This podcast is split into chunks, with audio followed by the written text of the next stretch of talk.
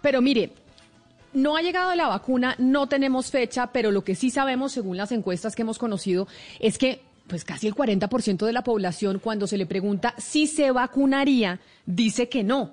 Y dice que no por una serie también de información falsa que ha venido recibiendo a través de las redes sociales. Y por eso, a pesar de que no sabemos exactamente el día en que nos vamos a empezar a vacunar en Colombia, decidimos aquí en Mañanas Blue, pues empezar una campaña pedagógica para que los oyentes puedan preguntar sobre cualquier duda que tengan sobre la vacuna y nosotros buscar un especialista que les responda. En Mañanas Blue aclaramos sus dudas sobre las vacunas. Y la primera duda que tenemos nos la envía David a nuestra línea de WhatsApp al 301-764-4108.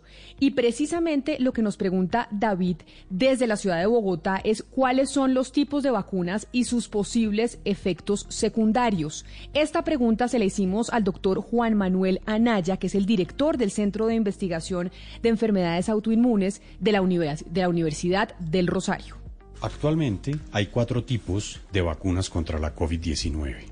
Aquellas basadas en tecnología de ARN, como la de Pfizer y Moderna, las vacunas de vectores virales, como la de AstraZeneca, las vacunas inactivadas, como la de Sinovac y Sinopharm, y las vacunas vivas atenuadas, estas últimas todavía en desarrollo. De las vacunas que ya se utilizan en muchos países del mundo, ninguna todavía, desafortunadamente, está disponible en Colombia. Sin embargo, por la información recopilada hasta la fecha y las publicaciones científicas, hemos aprendido que la seguridad de las vacunas contra la COVID-19 es excelente. De las casi 30 millones de dosis aplicadas a la fecha, cerca de 20 millones han sido vacunas de ARN la tolerabilidad ha sido excelente. Como efecto secundario adverso importante, se ha observado reacción alérgica tipo urticaria, la cual puede aparecer en cerca de 11 de cada millón de dosis aplicadas. Es una cifra muy bajita.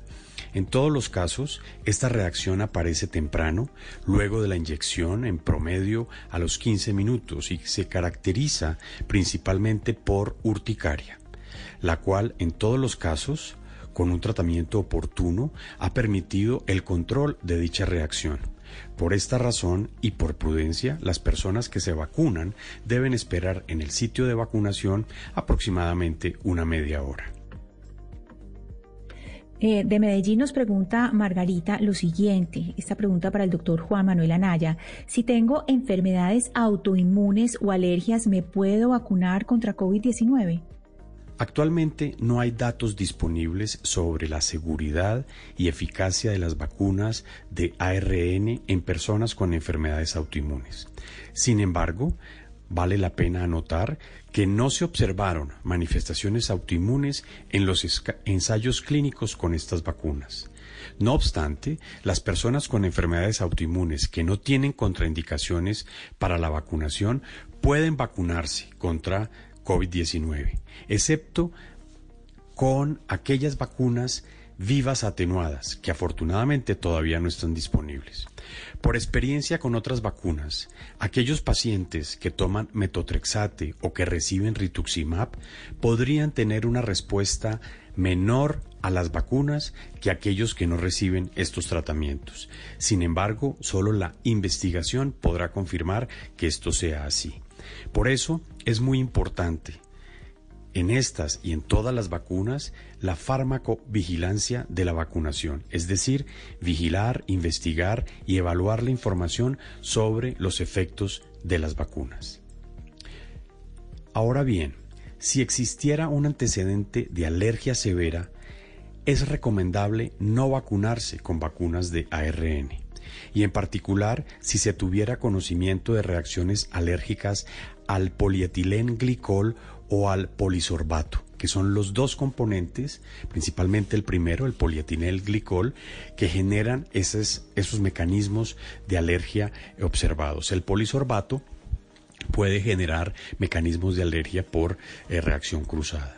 Se ha sugerido, por lo tanto, que las personas con antecedentes alérgicos consulten un alergólogo inmunólogo previo a la vacunación. Otras vacunas sin estos componentes podrían ser entonces consideradas como alternativa. Mejor, dicho, tremenda voz la del doctor Anaya. Si no, que pues que trabaje en radio porque toda una voz hace él, el doctor Anaya, haciendo claridad y respondiéndole a los oyentes sobre las dudas que tienen de la vacuna.